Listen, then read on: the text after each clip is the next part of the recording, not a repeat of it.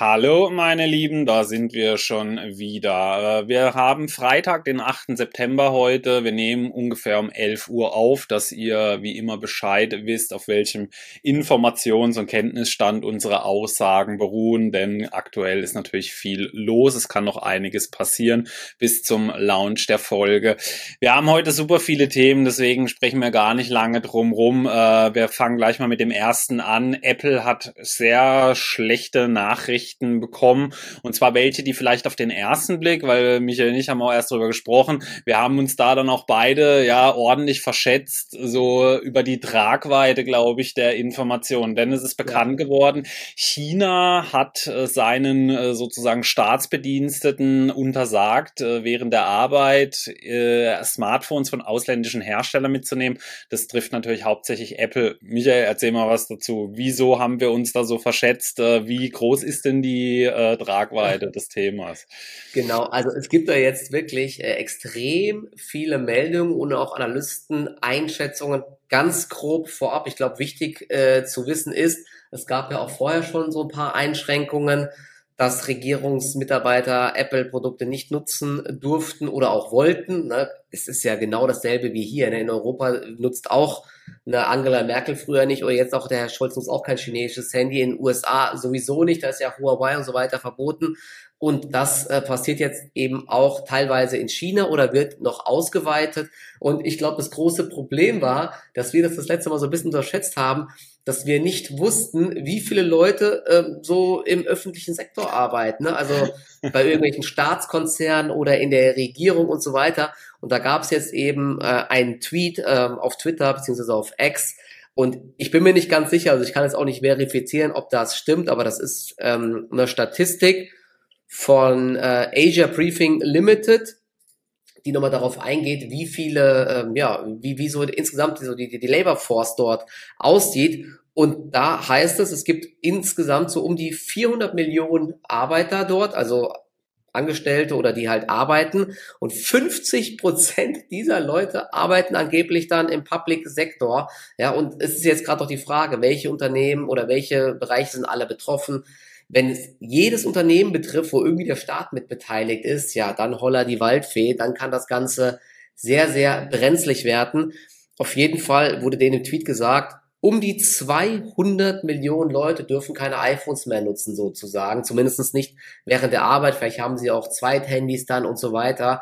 Aber die Auswirkungen sind dann eben oder könnten eben, wenn das so kommt, doch ziemlich heftig werden. Und dementsprechend ist die Aktie ähm, jetzt die letzten Tage ordentlich runtergekommen und hat unterm Strich für ordentlich Verluste auch in den Indizes gesorgt, weil Apple eben ja das Schwergewicht überhaupt ist. Von 190 Dollar auf fast 170 Dollar. Gestern ging es intraday ein bisschen nach oben, aber ja, es blieb ein Minus und ich will mal ganz kurz nochmal jetzt also zwei Sachen vorlesen von Analystenseite, weil da gehen die also die Schätzungen auch komplett auseinander. Also nichts Genaues weiß man nicht so ungefähr. Ja, einige sagen ja völlig egal, es hat kaum Auswirkungen. Aber zum Beispiel die Bank of America sagt, auf China äh, auf entfallen etwa 40 bis 50 Millionen Einheiten. Wir schätzen einen Gegenwind von bis zu 5 bis 10 Millionen Stück, wenn sich ein solches Verbot durchsetzt. Also 10, 10 bis 20 Prozent Rückgang in China, das ist dann schon sehr eklatant, wenn man sieht, dass 20 Prozent Umsätze aus China kommen. Also das könnte dann schon ordentlich Druck auf die Umsätze und auf die Gewinne verursachen. Ich gucke gerade nochmal, ähm, Evercore ISI, die bleiben bei Kaufen ähm, und sagen, dass es da schon vorab äh, ganz viele Beschränkungen gab und dass sie, ich guck gerade mal hier, ne, ne, so, dass sie, also sie sagen, genau, sie sagen eher, das ist ein Schlagzeilenproblem. Also die Headline, ne, die wird fett heiß gekocht, aber dass es dann doch gar nicht äh, so große Auswirkungen hat. Ne. Das, also die bleiben entspannt und sagen weiterhin 210 Dollar Kursziel. Aber es gibt noch eine weitere dritte Meldung, jetzt kurz zum Abschluss. Ähm, Dan Niles ist ja auch ein recht bekannter Hedgefondsmanager, so im Bereich Tech aktiv. Er hatte mal sehr viel ähm, Apple-Aktien und er ist jetzt in Apple short gegangen sogar, denn er sagt, China hat wie gesagt 19% Umsatz, jetzt gibt es eben ähm, Ausweitungen der Verbote höchstwahrscheinlich, dann gibt es ein Aufleben von Huawei, Huawei, Huawei, ich weiß nicht, wie sie ausgesprochen werden, die haben ja eben jetzt auch ein bisschen aufgeholt wieder. Die wurden ja, rest, äh, gab es Restriktionen und so weiter. Und ähm, sie haben jetzt trotzdem ein super neues äh, Handy gebracht. Und dann ist noch ein weiteres Problem, dass man sich jetzt vielleicht als Investor fragt, hm, okay, viel Gegenwind für Apple und ähm, gleichzeitig ein Price Earnings von 29 ohne Wachstum, ohne irgendwelche AI. Okay, das könnte man mal hinterfragen und dementsprechend könnte Apple jetzt eher underperformen. Ne? Also das sind mal so ein paar Aussagen. Ich bin bei Apple, wie gesagt, auch eher skeptisch, weil sie ja schon länger nicht mehr wachsen. Trotzdem ist der Aktienkurs so gestiegen. Also, naja, viel Gerede. Vielleicht noch eine Aussage von dir. Wie siehst du Apple kaufen, verkaufen, halten? Ja, ich selber habe sie im Depot. Ähm, jetzt ja noch nicht so mega lange. Ich habe sie mir bis, ich glaube, also sie sind auch immer noch im Sparplan drin. Äh, was eben das Problem ist, ja, man rechnet so, ich habe gelesen, 10 bis 12 Millionen Einheiten. Apple sagt ja mittlerweile nicht mehr genau, wie viele iPhones sie verkaufen. Man hat es letztes Jahr auf 225 Millionen geschätzt. Also das könnten so gut 5 Prozent des iPhone-Umsatzes betreffen. Und wir wissen ja, ja, so roundabout 50 Prozent des Gesamtumsatzes. Da sprechen wir schon von signifikanten Anzahlen, ja. Nur jetzt ist es natürlich so, was man bei China auch nicht vergessen darf, solche Verbote sind nicht neu und die Chinesen sind auch äh, dafür bekannt, dass sie ziemlich dickköpfig sind, beziehungsweise ähm, solche Verbote viele auch einfach nicht interessieren. Also es bleibt natürlich jetzt abzuwarten, denn viele, das heißt ja nicht automatisch, sie dürfen gar keine iPhones mehr besitzen. Es das heißt ja auch eher, sie dürfen es nicht mit zur Arbeit nehmen. Mhm. Viele wollen dann halt vielleicht das iPhone trotzdem besitzen. Deswegen, das ist jetzt so äh, aus dem Stand heraus ultra schwierig einzuordnen. Deswegen gehen auch so die Schätzungen so weit auseinander. Also ich habe gelesen, ja, zwischen vier bis fünf Millionen bis bis zu 12 Millionen Geräte, die jetzt da weniger verkauft werden könnten, ist natürlich schwierig, ja, aber ich würde so als Abschluss zur Apple-Thematik sagen, es ändert jetzt an meinem Invest Case da nicht wirklich was. Ja, es ist schade, da fehlt definitiv der ein oder andere Dollar dann am Ende des Jahres, aber an sich Apple ist nach wie vor stark aufgestellt, so dass es mich jetzt persönlich nicht weiter stört. Es gab auch noch weitere Nachrichten aus äh, China, wobei die eigentlich nicht aus China gekommen sind, aber es betrifft ein chinesisches Unternehmen. Wir haben ja auch schon mal über die App Temu gesprochen. Da ist jetzt gestern ein Shortseller-Bericht rausgekommen zur äh, neuen App, die hier Europa und Deutschland Deutschland im Sturm erobert hat, also gefühlt überall nur noch die Temu-App. Und da heißt es jetzt, dass sie wirklich brandgefährlich sein soll. Also äh, ja, dass man hier quasi sich so die chinesische Regierung aufs Handy drauflädt. ähm, allgemein so Shortseller-Berichte oder so ist ja eigentlich für einen Trader so ein schönes Szenario, oder? Wie siehst du das jetzt aktuell? Ist es sowas, wo du dann ganz genau hinschaust auf solche Shortseller-Berichte? Genau, also das hat oft ähm, ordentliche Auswirkungen, wobei man hier jetzt echt sagen muss, ja, wir hatten das Thema ja auch schon. Ist das irgendwas Neues, dass da hm. irgendwie auch irgendwie äh, ordentlich spioniert wird, irgendwie ordentlich getrackt wird? Das hat ja selbst das ZDF schon äh, herausgefunden und ich glaube auch nicht, dass es irgendwie jetzt Auswirkungen hat für irgendwelche Endverbraucher, weil die eh diesen Shortbericht nie lesen werden. Könnte natürlich höchstens sein, dass die App irgendwann komplett verboten wird, aber ich glaube, in die Richtung kam jetzt noch nichts. Ne? Sie sagen auf jeden Fall, Temu is the most dangerous malware spyware package currently in widespread circulation. Ja? Also ähm, da haben sie noch ein bisschen aufgelistet, ja, wo die überall tracken und so weiter. Aber ja, die Aktie hat ja auch nur, mit, nur in Anführungszeichen mit minus vier, minus fünf Prozent reagiert. An einem sehr schon, schwachen ja. Tag. Also und ja, sie waren also, schon vor dem Shortseller-Bericht bei, ich habe es dann nämlich mal so live mitverfolgt, sie waren schon bei minus sechs Prozent und dann hat sich erstmal wirklich ja. gar nichts getan, ja. Und natürlich hat sich schreiben sie ein bisschen erholt. Also ja. gab mal dieses heißt Doji dann, ne, dass dann die Kerze ging nach unten, hat sich dann aber erholt und dann ist es halt nur noch ein kleiner Kerzenkörper mit so einem langen Docht, was eigentlich dafür spricht, dass da diese, diesen Abverkauf Käufer genutzt haben, mm. sozusagen. Ne? Also ich sehe da jetzt keinen nachhaltigen Trendbruch oder dass da was Riesiges aufgedeckt wurde oder irgendwie sowas in die Richtung. Ja. Ne? Von daher sehe ich ja, genauso. Da, ein. Weiterhin das allgemeine Problem mit China-Aktien, ja. Es kann, weiß Gott, was alles passiert. Das haben wir ja schon ganz oft jetzt äh, besprochen, aber dieser Shortseller-Bericht ist für mich jetzt äh, nicht so ganz stichhaltig. Ja, also es war auch so der allgemeine Konsens, dass er also eher sogar enttäuscht hat, der Shortseller-Bericht. Äh, warum er aber eigentlich für so Aufmerksamkeit gesorgt hat.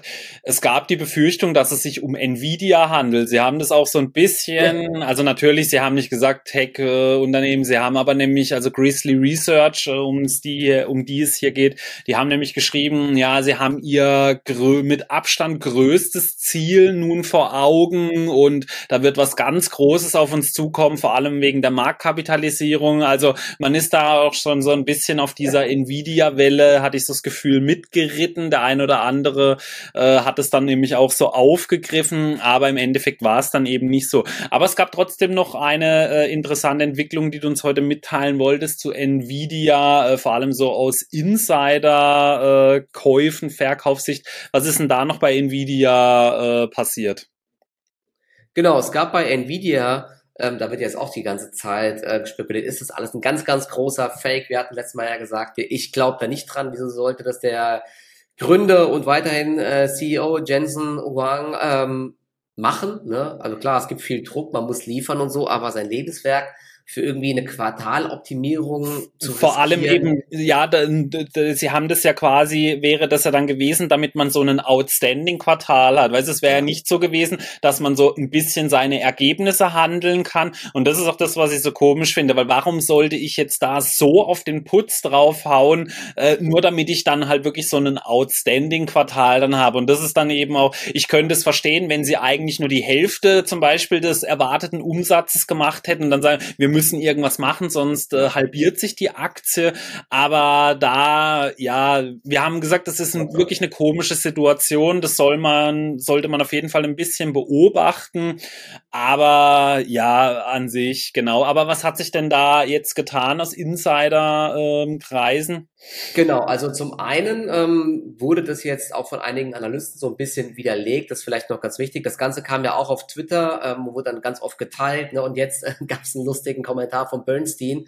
Analystin äh, Stacy, ich muss mal, wie hieß sie? Ähm, Stacy Ragnan hat gesagt, die, diese Short-Thesen haben zwar für einige Aufmerksamkeit gesorgt, werden aber als wenig stichhaltig angesehen und sie bezeichnet sie als kindisch und unreif. Ne?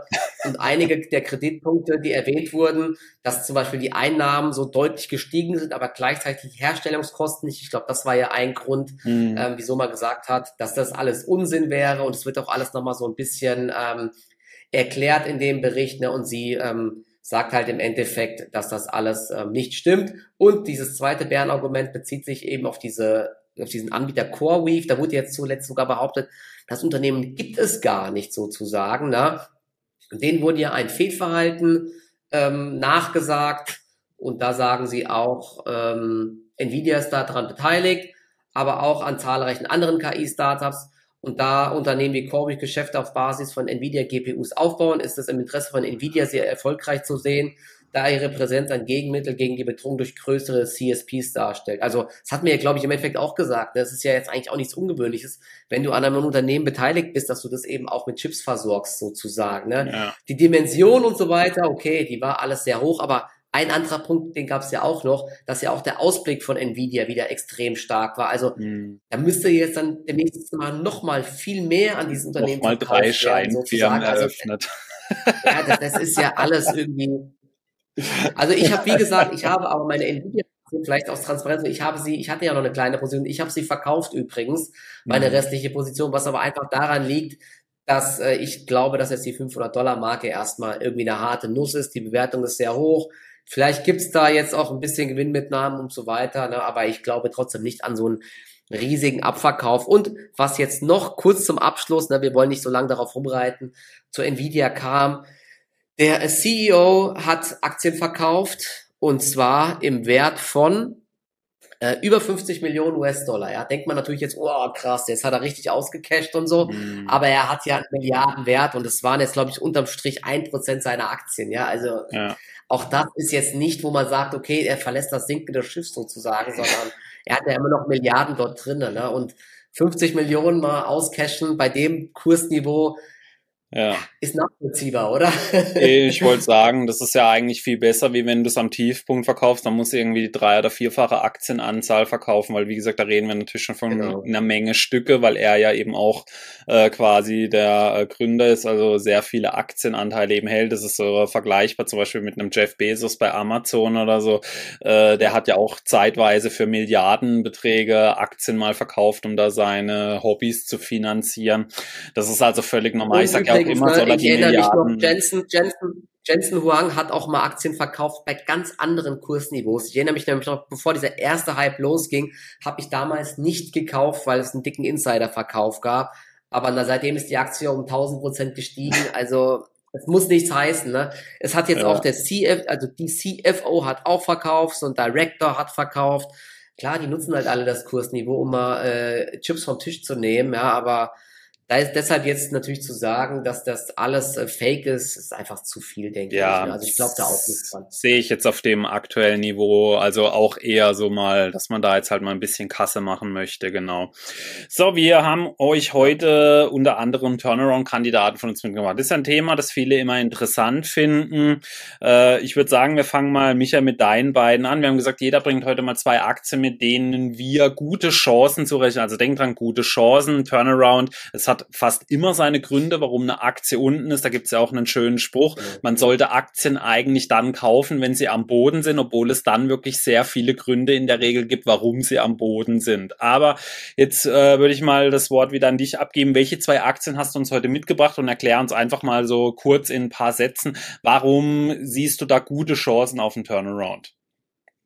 Genau, äh, vielleicht nochmal ganz wichtig zur, zum Anfang. Erstens sind es dann immer nur Ideen, die wir haben. Das, das kann auch ganz anders kommen. Du hast gesagt, es gibt immer Gründe, wieso die Aktien so tief sind. Und noch viel wichtiger, es muss immer, ähm, sowohl wenn man sowas halt tradet, irgendwie kurzfristig oder mittelfristig, als auch natürlich langfristig, irgendwann äh, irgendwie ein Trigger kommen, eine Trendwende kommen, mit steigenden Umsätzen, steigenden Gewinnen, die irgendwie halt auch erreicht werden müssen, damit auch die Aktie wieder dreht. Ne? Denn ansonsten kann es sein, dass eine Aktie ewig lange auf dem Papier günstig bleibt, sagen wir mal eine Volkswagen zum Beispiel oder eine PayPal, sieht man ja. Ne? Es muss irgendwie eine Erholung der Margen kommen, neues Produkt, keine Ahnung, dass der Markt das vielleicht ein bisschen falsch eingeschätzt hat und vielleicht zu pessimistisch ist. Ne? Und das ist auch jetzt der Grund, wo ich meine Aktien jetzt ein bisschen ausgesucht habe, dass der, dass der Markt jetzt vielleicht aktuell so ein bisschen, ja, zu, ähm, zu sehr übertrieben hat nach unten. Und die erste Aktie, die ich jetzt nochmal vorstelle, die hatten wir auch schon mal.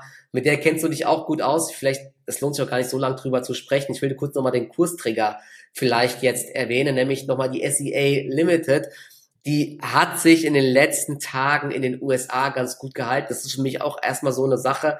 Na, man muss ja auch erstmal im Kurs dann irgendwie sehen, dass da eine Art Bodenbildung kommt, dass Kaufinteresse reinkommt und so weiter. Und auch gestern hat sich die Aktie wieder ganz gut gehalten. Sie ist intraday ähm, sogar gestiegen. Also der Schlusskurs war höher als der Eröffnungskurs. Sie hat zwar sehr schwach gestartet, aber hat sich wieder nach oben geschoben. Und wir hatten ja das Thema, ne, das letzte Quartal war eigentlich äh, beim Ergebnis richtig, richtig gut. Beim Umsatz war es aber sehr, sehr schlecht. Das kam nicht gut an. Und das Zweite, was überhaupt nicht gut ankam, ist, dass das Management gesagt hat, okay, äh, wir müssen wieder mehr investieren in E-Commerce und das wird wahrscheinlich die Margen belasten, die Gewinne werden zurückgehen, vielleicht machen wir sogar wieder Verluste, ja, und das ist jetzt eben die große Angst, dass da irgendwie nicht so eine richtige Strategie da ist, ja? und das hat dem Markt eben überhaupt nicht gefallen und was ist jetzt der äh, Trigger oder was könnte eine Trendwende sein? Ich weiß gar nicht, hatten wir das hier das letzte Mal besprochen oder hatte ich das nur bei Instagram gesagt? Ein wichtiger Punkt bei SEA war ja immer der Gaming-Bereich und das Spiel Free Fire, das extrem, extrem erfolgreich war und extrem hohe Margen noch abgeworfen hat. Das wurde ja in Indien verboten oder man hat das vom Markt genommen. Und dort gab es jetzt vor kurzem die Meldung, Free Fire ist zurück in Indien. Sie kooperieren da mit lokalen Unternehmen, ich glaube auch so ein paar Influencern und so weiter.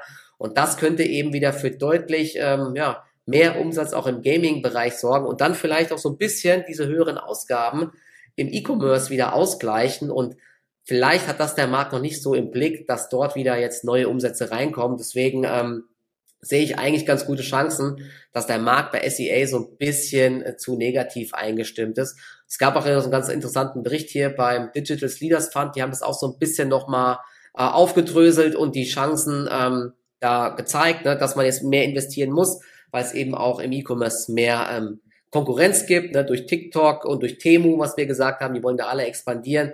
Deswegen muss man wieder ein bisschen mehr Gas geben. Man hat ja gezeigt, dass man profitabel ist, aber gleichzeitig gibt es eben jetzt wieder Rückenwind, vielleicht durch den Gaming-Sektor und dadurch eben wieder äh, mehr Umsatz und mehr Gewinn und vielleicht bleibt man dadurch auch positiv. Nur deswegen ist SEA einer meiner Kandidaten, wo ich sage, da könnte der Markt vielleicht so ein bisschen zu negativ sein und äh, vielleicht in den nächsten drei bis sechs Monaten ganz gut laufen. Wie siehst du das? Ja wir reden da ja halt auch, also was man da eben mit bedenken, weil viele sagen jetzt, ja, okay, äh, nur weil jetzt da ein Spiel wieder nach Indien kommt oder so, äh, man muss das dann aber auch mal mit Zahlen beziffern. Wir reden hier von 35 Millionen Spielern, die äh, in Indien aktiv Free Fire gespielt haben und wo es dann eben diesen Bann gegeben hat. Also gerade im Gaming-Bereich weiß man ja, das ist unheimlich margenstark. Also wenn das da hinkommt, wenn du da mal so ein paar Wale, dann die nennt man ja Whales, also die meisten Spiele Spiele finanzieren sich ja durch eine ganz geringe Spielergruppe, die in der Regel da mehrere Zehntausende oder sogar Hunderttausende an äh, Euro, Dollar, je nachdem, was es ist, ausgeben. Und äh, in Indien ist es halt so, das Spiel war wirklich sehr beliebt. Natürlich, dass man jetzt genau die gleiche äh, Aufrufzahlen wieder haben wird, das darf man bestreiten, aber wir reden hier auf jeden Fall von einem zweistelligen Millionenpublikum, das dann auf einmal wieder hier massiv Umsätze beisteuern kann. Wir haben ja gesehen, Angar, Arena an der Entwicklung, wie groß ja die Auswirkungen sind. Also eben nicht nur wegen League of Legends, sondern auch wegen Free Fire. Und wenn dann da eben wieder wirklich mehrere Millionen Spieler auf einmal kommen, die dir da hier neue Erträge bringen, da hat man ja dann auch gelesen, das könnte dann eben so ein bisschen die Investitionen, die jetzt hochgefahren werden, auch wieder so abfedern. Also ich finde SEA auf jeden Fall auch einer der spannendsten Picks aus dem südostasischen Raum oder asiatischen Raum. Äh, sehe ich auf jeden Fall ähnlich, dass da auf die einiges an Potenzial drin steckt, obwohl ich die Managemententscheidung jetzt zuletzt ja doch ein bisschen komisch fand. Also da hat man so eher nach dem Marktbelieben gehandelt. Also man hat gemerkt, okay, jetzt möchten alle profitabel, dann sagen wir eben, jetzt arbeiten wir profitabel und kaum haben wir es geschafft, wechselt man wieder um. Das ist das Einzige, was mir so ein bisschen mhm. äh, ja negativ aufgestoßen hat. Genau. Deine zweite Aktie kommt aus Deutschland. Äh, welcher Titel ist das denn? Genau, ähm, es ist eine Aktie aus einem Sektor, der eigentlich immer sehr beliebt ist, weil es sich ja alles so logisch anhört, damit äh, richtig äh, Geld zu verdienen. Ähm, Im Bereich Clean Energy, äh, wenn man sich da mal diesen ETF anschaut oder auch ähm, die ganzen Aktien, ein absolutes Trauerspiel. Und ähm, wir haben es ja besprochen, Ørsted, katastrophale Zahlen, nie erholt seitdem jetzt auch. Ne? Es läuft extrem schlecht mit den Windparks da in, ähm, in den USA. Wir hatten Siemens Energy besprochen, absolutes Trauerspiel. Also im Windenergiesektor ist kein Geld zu verdienen, zumindestens vor allen Dingen nicht als Anlagenbauer, eben, aber eben auch als Betreiber, wenn du da mit Subventionen rechnest und es alles nicht klappt, dann sieht's nicht so gut aus. Und ich habe heute mal ähm, eine Encarvis mitgebracht. Das ist ein, ähm, ja, ein MDAX-Unternehmen. Die betreiben vor allen Dingen Solarparks, aber eben auch Windparks in Deutschland und in ganz Europa. Die Solarparks sind unter anderem auch äh, viel in Spanien. Da sind sie sehr groß. Da haben sie, glaube ich, vor ein, zwei Jahren zwei riesige Solarparks angeschlossen, die mhm. unter anderem zum Beispiel an Amazon ähm, Rechenzentrum versorgen. Und sie wachsen eben zumindestens was die Windparks und so weiter angeht und die Solarparks, da wachsen sie weiter sehr stark. Das Problem ist nur, dieses Jahr, wenn man sich die Zahlen anschaut, ähm, es gab leichte Rückgänge beim Umsatz, denn ähm, wir hatten ja letztes Jahr diese Sondersituation, dass durch den Ukraine-Krieg und in, bei Encarvis auch durch äh, überdurchschnittlich gutes Wetter dass dort einen riesigen Sprung gab beim Umsatz und beim Ergebnis. Ne? Denn es ist so bei Encarvis, der Großteil des Stromes wird äh, zu festen Preisen verkauft. Dann gibt es diese PPA-Agreements, also man baut einen Solar- oder Windpark, man weiß, wie viel Strom oder äh, Wind, Windenergie und Solarenergie dort erzeugt wird und das verkauft man eben direkt zum Beispiel an Industriekunden oder an Rechenzentren und so weiter. Und zehn Prozent oder ich glaube ein Bereich wird dann am freien Markt verkauft. Und ich weiß nicht, du erinnerst dich wahrscheinlich, letztes Jahr sind ja die Strompreise teilweise so krass nach oben geschossen. Und dadurch hat man natürlich riesige Gewinne erzielt mit diesem äh, kleinen Teil an Reststrom, den man verkauft hat. Das alles fällt dieses Jahr weg. Und dieses Jahr ist das Wetter auch noch schlechter. Dementsprechend gab es jetzt leichte Rückgänge. Und es gab noch ein weiteres, in Anführungszeichen, großes Problem oder etwas, was überhaupt nicht gut ankam. Nämlich die Dividende. Die wurde gestrichen. Ich bin selbst bei ähm, Encarvis schon länger Aktionär und es war immer so bei Encarvis, dass man äh, entscheiden konnte, nimmst du die Bardividende oder äh, nimmst du stattdessen neue Aktien sozusagen rein. Und wenn man neue Aktien genommen hat, hat man natürlich bei Encarvis äh, sich gefreut, weil man musste keine Dividende zahlen, hatte mehr Geld zum Investieren und so weiter. Und das haben auch immer viele Leute sogar diese ähm, Aktien genommen. Ich habe das auch teilweise gemacht. Und ähm, man hat dadurch eben Geld gespart. Und es wurden trotzdem immer jedes Jahr mehr Dividende gezahlt. 2013 waren es 10 Cent, dann 15 Cent, 18, 20, 22, 24, 26, 28, 30 Cent waren es im Jahr 2021 und jetzt im Jahr 2022 von 30 Cent auf 0 Cent. Ja. Und äh, das kam natürlich überhaupt nicht gut an. Und ähm, alle Dividendeninvestoren ähm, haben echt äh, ich sag mal GK Punkt Punkt Punkt ja. Äh, mhm. ich war auch echt erstaunt äh, und habe mir gedacht okay das ist ja richtig krass äh, dass sie das jetzt machen. Aber sie haben es halt begründet damit dass es jetzt so krasse Chancen gibt. Sie wollen das Geld im Unternehmen lassen wollen keine Kapitalerhöhung machen um eben stark zu investieren. Und das machen sie jetzt eben auch. Sie haben die Stromproduktion äh, gesteigert obwohl das Wetter schlecht war auf 1,734 äh, Gigawattstunden jetzt im ersten Halbjahr 2023 und in den letzten Tagen äh, gibt es quasi jeden Tag eine Meldung hier mit neuen Deals, äh, neuen Finanzierungen, Beteiligungen und so weiter. Also man gibt da jetzt wirklich äh, ordentlich Gas und dementsprechend könnte das Ergebnis in den, in den nächsten Jahren deutlich steigen ähm, und vielleicht auch den Aktienkurs wieder gut tun, denn ähm, der sieht richtig, richtig übel aus. Wir sind dieses Jahr hoch zweistellig gefallen. Ich gucke gerade noch mal drauf. Wir sind bei 13 Euro 40 oder sowas in die Richtung Grad, genau, 13,40 Euro. Und im Hoch waren wir eben schon mal fast doppelt so hoch bei 25 Euro. Also 2023 läuft sehr schlecht, aber es läuft auch insgesamt im Sektor sehr schlecht. Ne? Das ist, ist jetzt nichts Neues, hängt auch damit zusammen wahrscheinlich, dass die Zinsen gestiegen sind. Es ist alles viel teurer geworden mit den Finanzierungen von den Parks und so weiter. Deswegen kann man es einerseits schon verstehen, dass sie das Geld im Unternehmen halten wollen, aber andererseits hatten eben auch viele äh, Aktionäre die Aktie, weil sie eben Dividende gezahlt haben. Und ja, ich, ich glaube aber, und deswegen habe ich die Aktie gekauft, im, im letzten Jahr ist das Pendel extrem nach oben geschossen. Ne? Da hat alles perfekt geklappt, zweistelliges mhm. Wachstum überall. Dieses Jahr läuft alles gegen das Unternehmen, also schlechtes Wetter und ähm, allgemein niedrigere Strompreise.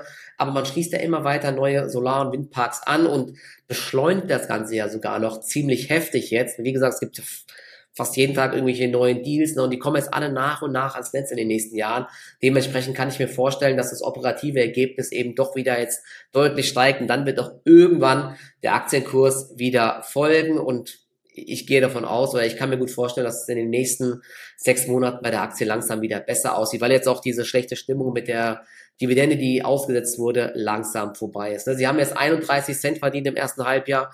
Im Vorjahr waren es 33 Cent, wenn man das mal so hochrechnet, irgendwie KGV 20 oder so. Ist nicht extrem günstig, ist aber auch nicht mehr extrem teuer. Deswegen finde ich es ähm, ganz spannend, genau. Ja, mein absoluter Lieblingssektor erneuerbare Energien oder Energiesektor allgemein äh, nicht. Ja, Hab schon gehört, ja, ja. wissen schon, das ist mein absoluter Lieblingssektor. Äh, da können wir mal eine eigene Folge dazu machen. Deswegen sage ich da jetzt äh, eher weniger dazu. Das mit der Dividende, ich verstehe zum Beispiel nicht, warum die meisten da überhaupt eine Dividende ausschütten, weil sie sich meines Erachtens nach gar nicht leisten können. Äh, das muss jetzt gar nicht mit Bezug äh, speziell auf NKW sein, aber die meisten von diesen erneuerbaren äh, Energieunternehmen, die sind mit Millionen und Abermilliarden verschuldet, aber hauen jedes Jahr Dividenden raus ohne Ende und manche auch noch neue Aktien zusätzlich. Das ist dann so für mich äh, das, äh, das allergrößte Warnsignal von einem schlechten Management, wenn ich Aktien, also wenn ich Dividenden ausschütte, aber gleichzeitig dann meine Aktienanzahl erhöhe. Also das ist was, was ich überhaupt nicht nachvollziehen kann. Also an der einen Stelle hole ich mir neues Kapital durch Aktienausgaben rein rein und schütte dann aber noch Dividenden dann an äh, die Aktionäre aus. Also das ist was, was ich zum Beispiel überhaupt nicht nachvollziehen kann. Ja, deswegen bin ich auch oft Gut, Dividenden ja, dann, äh, quasi nur, nur, nur, also nur eine Wahlmöglichkeit. Also sie machen, wollen keine Kapitalerhöhung machen, das finde ich auch gut, ne, weil das wäre ja. ja. fast noch schlimmer, weil ja Das, was ist das für ein Geschäftsmodell? Wenn du immer nur Kapitalerhöhungen machst, um dann irgendwas zu kaufen, ja, aber dann bleibt beim Aktionär halt nie was übrig. Ne? Deswegen, dann bist du ein Read. Zu vermeiden. da haben wir ja, in der letzten genau. Folge drüber ja. gesprochen, ja, aber äh, darüber äh, kann ich euch äh, mal kann ich noch schamlos Werbung machen. Da wird ein Video bei mir auf einem Kanal oder nee, es kommt jetzt heute am Samstag der Podcast raus. Das heißt, gestern ist bei mir auf dem Kanal ein Video. Wir machen noch eine kleine Zeitreise. Ist bei mir ein Video rausgekommen zum Thema Reads. Da gehe ich auch noch mal auf auf äh, die ausstehenden Aktien okay. ein bisschen näher ein, genau. So, dann kommen wir zu meinen zwei Turnaround-Kandidaten, die ich mitgebracht habe. Das eine, ähm, ihr wisst ja, ich bin eher so in dem Bereich Qualitätsunternehmen, starke Namen, Marken, auch mit guten Geschäftsmodellen unterwegs. Deswegen geht da auch der Fokus eher hin. Meine erste Aktie, die ich mitgebracht habe, ist CVS Health. Die äh, Aktie hat seit einem Jahr knapp 40 Prozent verloren. Also vor allem für so ein Unternehmen mit so einer operativen Stärke sehr außergewöhnlich außergewöhnlich. Äh, da war eben viel los. Sie sind ja unter anderem, sie sind also nicht nur eine der größten Apothekenketten in den USA, also vor allem eben aus dem Retail-Bereich, verkaufen auch ein paar andere Sachen, also auch so ein paar Lebensmittel und so. Äh, sie sind aber auch zum Beispiel im Versicherungsgeschäft zu Hause. Das ist vor allem in diesem Jahr so ein bisschen schleppend gelaufen bei den Aktien. Sie haben dann auch noch die, die eine oder andere negative Nachricht. Ja, wir hatten zum einen, dass Amazon ja selber jetzt auch für Prime-Kunden so eine Art äh, Lieferdienst anbietet für verschreibungspflichtige Medikamente.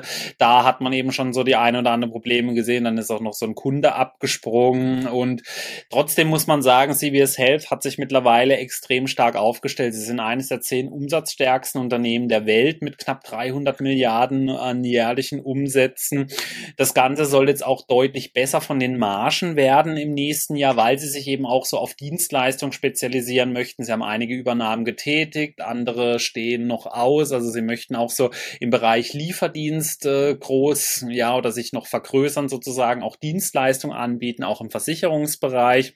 Und da sehe ich einfach aktuell sehr viel Potenzial. Sie sind gut auf aufgestellt als Unternehmen. Sie ähm, Sie haben jetzt da eben so äh, einiges an Schuldenproblemen gehabt. Es gab auch gerichtlich einige Probleme, die sie mit Walgreens zusammen aus der Welt geschafft haben. Also beide Unternehmen hatten da so ihre Probleme. Also sprich, es war wirklich eine sehr schwierige Zeit und ich habe jetzt aber so das Gefühl, so langsam lichtet sich der Rauch etwas und man kann da wieder frohen Mutes in die Zukunft blicken. Ich weiß nicht, solche Unternehmen, 40 Prozent, die trotzdem so stark sind, ist das auch sowas, was du so ein bisschen auf dem Schirm hast oder hältst du das für aus äh, so kurzfristiger Sicht dann auch mal interessant oder sagst du, ja, da muss man ja mal so abwarten, bis so der Abwärtstrend so gebrochen ist? Wie siehst mhm. du solche Aktien wie CVS Health?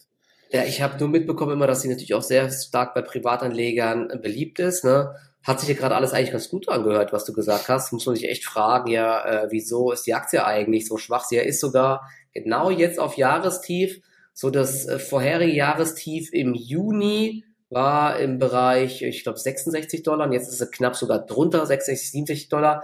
Ähm, ja, der gab ja nochmal, ich habe nur letztens irgendwann mitbekommen, als sie dann genau einen Auftrag verloren haben gegen, äh, ich glaube, da, da wurde was neu ausgeschrieben, ne? ich glaube, für so Medikamentenauslieferungen oder sowas war das, glaube ich. Genau, das kam nicht äh, gut an. Ja, ich habe gerade eben mal drauf geschaut ähm, so von den Zahlen her, nur ganz grob jetzt. Ne? Das sind ja auch guter Dividendenzahler. Ich glaube, deswegen war die Aktie auch äh, beliebt. Ja. Aber jetzt überlege ich gerade, ist das nicht auch ein Kandidat für mein US-Dividendendepot? Äh, ist ja auf dem Papier sehr, sehr günstig. Ich, wie gesagt, ich habe mich noch nie so genau damit beschäftigt. Ja. 8,60 Dollar Gewinn pro Aktie. Nächstes Jahr soll das konstant bleiben. 2026 aber 11 Dollar. Also wenn das so kommt, wäre das ja ein brutales Schnäppchen. Ja, aber du hast gesagt, auch eben viele Fragezeichen, viel Gegenwind, ob da Amazon wieder wildert. Ne? Jede Branche hat ja. Angst vor Amazon, ist halt die große Frage. Ne? Aber es also sind für mich aber eben eher kleinere Fragezeichen, weil das Retail-Netzwerk, ja. das haben sie, diese große Apothekenkette. Ich selber hatte tatsächlich auch mal mit den Gedanken gespielt, sie bei mir ins Depot zu legen, hab's aber nicht gemacht, weil ich United Health im Depot habe, äh, weil sie ja eben auch so im Versicherungsbereich äh, sich noch stärker aufstellen möchten. Da habe ich dann gedacht, ja, da gibt's so ein bisschen zu arg Korrelation und äh, ich sehe da United Health als äh, ja die etwas stabilere Variante, sage ich jetzt mhm. mal. Das ist halt ein brutales Cashflow-Monster. Aber gerade für ein Dividendendepot finde ich CVS Health auch richtig interessant, auf jeden Fall, ja. Also könnte man sich aktuell definitiv anschauen und das ist eine Aktie, der ich auf jeden Fall einen Turnaround, also einen nachhaltigen auch wirklich zutraue. Und die zweite ist eine, über die haben wir ja auch schon zuletzt gesprochen, das ist Nike. Ja, da muss man zu dem Namen eigentlich gar nichts groß sagen. Ja, also seit ihrem äh, Allzeithoch haben sie auch deutlich über 40 Prozent mittlerweile abgegeben, also sogar fast eine Halbierung mittlerweile. Die Sportartikelhersteller, die hatten jetzt einfach ein paar schwierige Jahre, ja, nach Corona, also oder sagen wir erstmal Corona war ein herber Schlag, die ganzen Sportevents, die nicht mehr stattfinden mhm. konnten, da fehlt viel äh, Visualität, sage ich jetzt mal, dann waren viele dann doch eher zu Hause, dann hast du vielleicht mal eine Saison keine neue Kickschuhe gebraucht, auch so nicht mehr äh, so viele Paar Schuhe wie sonst immer. Und gerade das Schuhgeschäft ist natürlich extrem wichtig, aber auch andere Sportereignisse.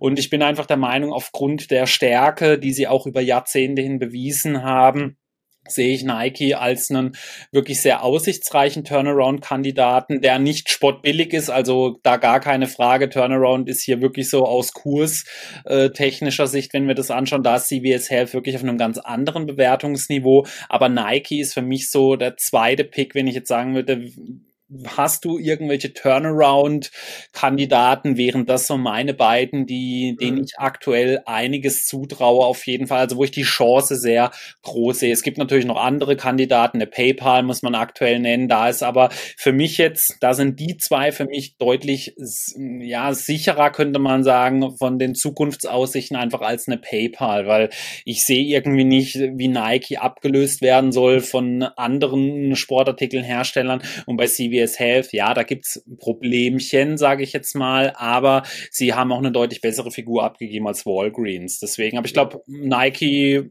bist du ja auch relativ bullish äh, eingestellt, oder wenn ich es noch richtig ja, in Erinnerung also, habe. Ja, also so vom Trend her aktuell sieht's nicht so gut aus. Ne? CVS ja. Health ja auch nicht, also so aus Trading-Sicht, da sehe ich da jetzt gerade nicht so die Signale, aber ich habe es ja auch im Langfristdepot, wie gesagt. Ne? Genau, die große Frage ist, äh, wird Nike irgendwie platt gemacht von, es gibt ja einige Newcomer jetzt, ne? so Lululemon oder On Running und was da noch alles gibt. Ich glaube, Sketchers ist auch gerade so ein bisschen am Gas geben. Ich sehe immer Werbung und so.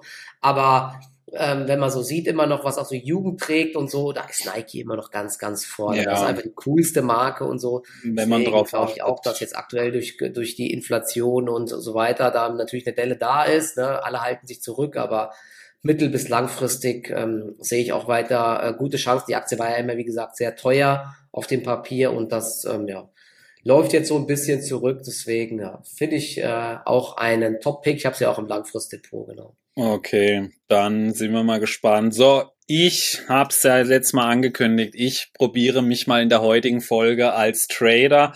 Äh, man muss sich ja auch immer mal ein bisschen blamieren in den ein oder anderen Folgen.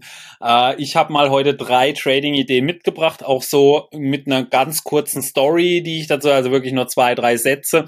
Und dann gebe ich mal äh, das Wort dann an dich ab. Du hast mir eben beim letzten Mal, ja. war es ein bisschen andersrum, dass du mir mal so ein paar Long-Ideen genannt, die ich mir angeschaut habe. Da habe ich gedacht, okay, ich bringe dir jetzt mal drei Trading-Ideen mit. Äh, die erste ist tatsächlich auch aus Deutschland, die ich mitgebracht habe. Ein Unternehmen, das in Corona extrem extrem gehypt wurde, mittlerweile bei uns auch relativ bekannt ist, weil es auch immer wieder mal so vom Aktionär behandelt wird. Aber auch bei mir auf dem Kanal, ich habe schon eine eingehende Analyse dazu gemacht, und zwar ist das PVA Tippler. Warum mhm. sehe ich da oder warum bin ich der Meinung, das könnte vielleicht hier kurzfristig so aus Trading-Sicht interessant sein?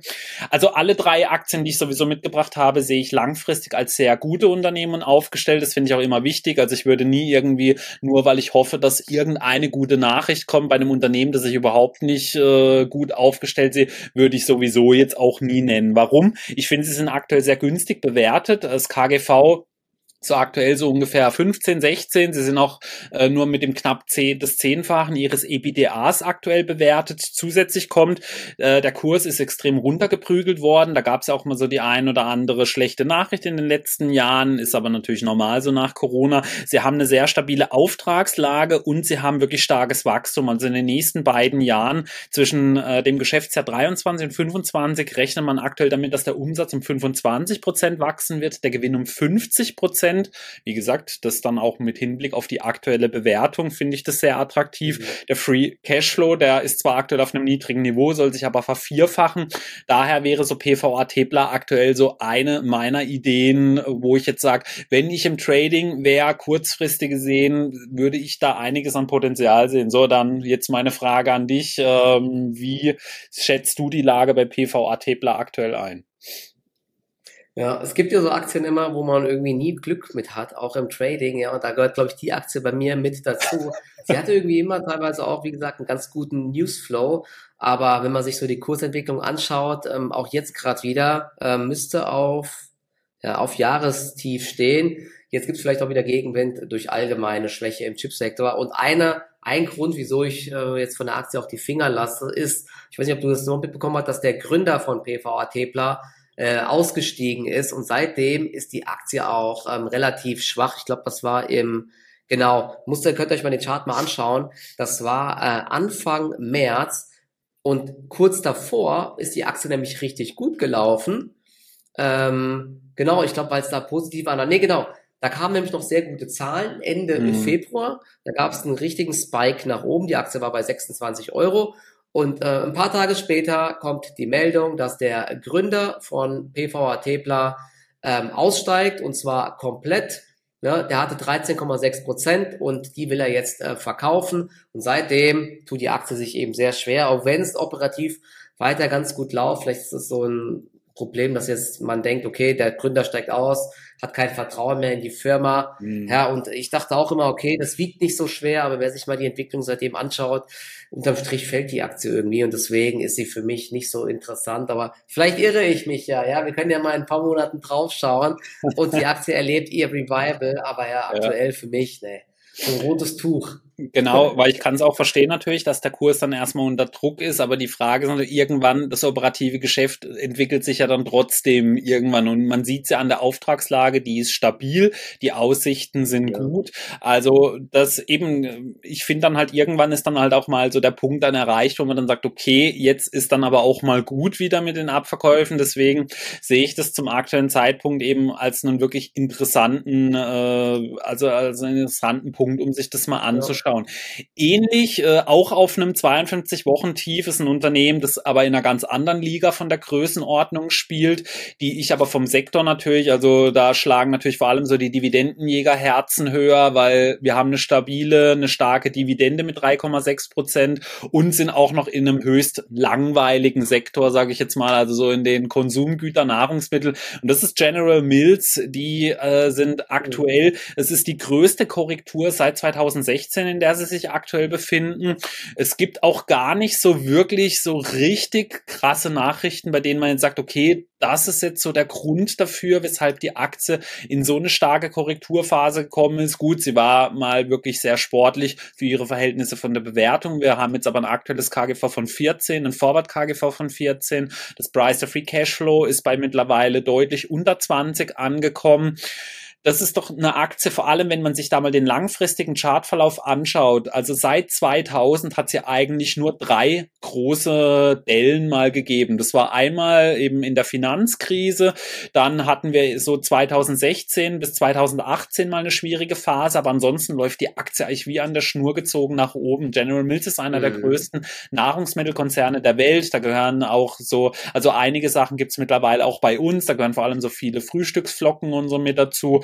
Daher meine Frage, sehr gute Zukunftsaussichten. Also ich habe auch mal nachgeschaut, bis zum Jahr 2026 rechnet man aktuell damit, also weitergehen die Schätzungen aktuell noch nicht, soll das Unternehmen weiter wachsen und das auf einem aktuell wirklich stabilen Niveau, Nahrungsmittel sowieso krisenfest. Was hältst du von General Mills?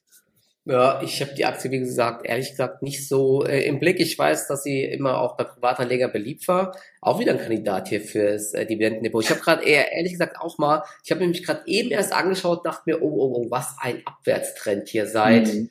ähm, Mai, Juni ist das. Ne? Ja. Seit, nee, seit, seit Mai müsste, es ist wirklich brutal. Wie an der Schnur gezogen geht es nach ja. unten. Aber ja, wenn man es mal weiter rauszoomt, sieht man, ja, eine richtig krasse Entwicklung. Jeder Rücksetzer waren bisher chancenlos gesagt. Ja. Ja, zwischen 2016 und 2018 war das sogar noch mal heftiger. Da hat sie ja äh, nicht zwei Drittel, aber ich glaube 60 Prozent oder so verloren. Also noch krasser. Ja, ähm, also klar, man könnte natürlich jetzt hier sagen, man kauft hier irgendwie gestaffelt zu. Wäre vielleicht was, wenn man im Langfristdepot kauft, so aus äh, im Bereich Trading muss man, muss man schon ein bisschen gucken und sagen, okay, die ist echt komplett im Abwärtstrend. Mhm. Gibt gerade aktuell wenig Gründe zu sagen, ähm, jetzt genau dreht sie, also ich starte jetzt so ein Trade oder sowas, ne? Könnte natürlich sagen, hier so der Bereich um, ich guck gerade, ich muss gerade nochmal rauszoomen, ja, so um 65 Dollar, vielleicht fängt sie sich in dem Bereich, so das war ähm, dann auch im Bereich 2020 mal, so ein Verlaufssucht, das sind dann oft ganz gerne mal Marken, wo die Aktien sich fangen. Also ich sag mal so, man könnte mal schauen jetzt, ob sie sich im Bereich 65 Dollar fängt. Wenn ja, und da hat sie so ein bisschen mal ein, zwei Wochen sich dort ähm, aufhält, dann könnte man es mal probieren. Aus Trading-Sicht, ansonsten ist sie gerade aktuell halt echt im Abwärtstrend. Wenn man ja. natürlich jetzt sagt, man will langfristig einsteigen, könnte man natürlich auch sagen, ey, ich kaufe jetzt eine Tranche und in den nächsten Monaten immer mal wieder. Du hast gesagt, ne, weil an sich, äh, es wurden ja krasse Werte geschaffen in den letzten Jahren. Seit ja. 1980, ich habe gerade eben mal rausgezoomt, ist der Wahnsinn. Ne? Also die hat sich ja ver, ver 80-facht oder so. Total. Ja. Also, also es scheint vieles richtig zu machen. Ja. ja. Und da gehören viele bekannte Marken mit dazu. Also ich habe zum Beispiel an meinem letzten Geburtstag auch mit äh, so einer Croissant-Mischung habe ich so was gebastelt, so einen großen Croissant-Kranz sozusagen. Also die haben wirklich schon starke Marken, vor allem aber eben bei sich in den USA. Und das dritte Unternehmen, ähm, das könnte, glaube ich, aus, aus charttechnischer Sicht ganz interessant sein. Da gibt es jetzt aber so, ja, eine etwas, ähm, ich sag mal, eine These, die ich vielleicht aufstelle. Das wäre aktuell Qualcomm. Warum sehe ich da aktuell Potenzial? Potenzial nach oben. Zum einen, wenn wir uns den Jahreschart anschauen, auf der, auf dem Niveau, wo sie aktuell sind, ähm, den haben sie schon, also wenn ich es jetzt richtig sehe, schon ungefähr viermal angelaufen. Und das ist schon das vierte Mal, dass sie so auf diesem aktuellen Niveau jetzt aktuell sind. Und da habe ich jetzt so ein bisschen eine These, wenn wir uns mal aktuell anschauen, so die Entwicklung eben auch bei Nvidia, da haben wir gehört, die Chinesen kaufen gerade unheimlich viele Sachen aus dem Halbleitersektor auf, also eben sprich Chips, aber auch Maschinen und so, weil sie sie Angst haben, dass noch weitere Verbote kommen. Diejenigen, die sich mit Qualcomm beschäftigt haben, wissen auch, sehr viele chinesische Unternehmen äh, brauchen die Chips von Qualcomm, so dass ich mir jetzt auch vorstellen könnte, dass sie ein deutlich besseres nächstes und übernächstes Quartal haben werden, als man das jetzt vielleicht vermutet hat. Sie hatten zuletzt, äh, sind sie regelmäßig geschrumpft sogar, also weil sie halt auch wirklich extrem starke Jahre nach Corona hatten. Und da sind wir jetzt eben auf einem sehr niedrigen Niveau, aber eines, welches sie auch schon öfters angelaufen haben und dann auch wieder mal äh, eine Bewegung nach oben gezeigt haben. Und zusätzlich könnte ich mir eben auch vorstellen, dass da mal eine bessere, also bessere Ergebnisse als erwartet kommen aufgrund dieser China-Thematik. Da jetzt meine Frage, wie stehst du zu Qualcomm aktuell? Siehst du das ähnlich? Ähm, genau. Ja, ich habe sogar äh, lustig, letztens vor ein paar Tagen habe ich dann gesagt, okay, ich habe ja meine Nvidia verkauft, meine restlichen Stücke mhm. und überlege bei Qualcomm zuzugreifen. Ich habe mal eine ganz okay. kleine Position, überlege aufzustocken. Du hast gesagt, also der Bereich 100 bis 105 Dollar, da ist sie mehrfach gedreht, also in dem Bereich scheinen immer wieder Käufer zu kommen und darauf könnte man auch wieder diesmal spekulieren. Gestern ist die Aktie übrigens ordentlich abgeraucht mit dem ganzen Halbleitersektor. Das mhm. war jetzt das Thema China. Wenn ähm, Apple in China leidet, und da ist Qualcomm ja auch, glaube ich, einer, ein wichtiger Zulieferer wieder, dann trifft es eben auch die Qualcomm und die Halbleiterwerte oder wenn allgemein dann weitere Restriktionen kommen. Aber ähm, ja, Qualcomm, du hast gesagt, ne, die hatten diesen Boom und jetzt eben, weil sie, glaube ich, sehr stark vom Smartphone-Bereich abhängig sind, eben auch schwerere Jahre. Vielleicht sind wir jetzt aber auch hier in dem Bereich in so einem Boden, ne, und es geht wieder so ein bisschen aufwärts. Und, ich weiß nicht, hast du das gesehen, was spannend ist, Qualcomm, die haben ja auch im Bereich Automotive jetzt einiges und dort unter anderem ist jetzt äh, Mercedes ein neuer großer Partner. Die haben sich von Nvidia so ein bisschen jetzt losgelöst und wollen Qualcomm jetzt als Zulieferer haben mit ihren äh, Chips. Und ich glaube vor allen Dingen für diesen Bereich Entertainment und so weiter im Auto. Also da scheinen sie auf jeden Fall Boden gut zu machen. Und das ist mhm. auf jeden Fall auch eine spannende Story, wenn sie jetzt im Bereich Automotive ähm, Fuß fassen. Ich glaube, sie haben ja auch neben Mercedes auch noch andere Partner. Aber ja, Finde ich auf dem Niveau ne, eigentlich echt äh, spannend. Ich glaube, ja auch gar nicht mehr so hoch bewertet mittlerweile, oder? Nee, eben, sie haben halt auch relativ niedrige Kennzahlen. Man muss bedenken eben, dass sie auch zuletzt geschrumpft sind, aber das Forward KGV mit 12 liegt unter dem aktuellen. Also das heißt, auf die nächsten zwölf Monate rechnet man eher mit einer positiveren Ergebnisentwicklung.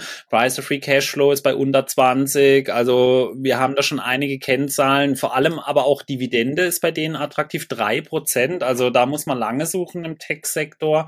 Ähm, die sind auch auf dem besten Weg, ein Dividendenaristokrat zu werden. Also ganz viele Jahre fehlen bei äh, Qualcomm nicht mehr. Ich mache es mal gerade nebenher auf. Ich meine, sie müssten schon so ungefähr bei 20 Jahren mittlerweile sein, also ohne Unterbrechen 19 Jahre genau. Also sie sind auch auf dem besten Weg, ein Dividendenaristokrat zu werden. Daher bin ich ja froh, dass ich nicht so ganz äh, falsch gelegen bin, zumindest äh, was äh, unsere äh, Einschätzung da angeht. Äh, es bleibt ja, interessant auf jeden Fall. Ja, alles klar, super. Dann würde ich sagen, wir sind für heute in der Folge wieder am Ende angekommen. Hat wie immer sehr viel Spaß gemacht. Und dann würde ich sagen, wir sehen uns nächste Woche in alter Frische wieder. Danke euch fürs Zusehen. Bis zum nächsten Mal. ciao. ciao, ciao.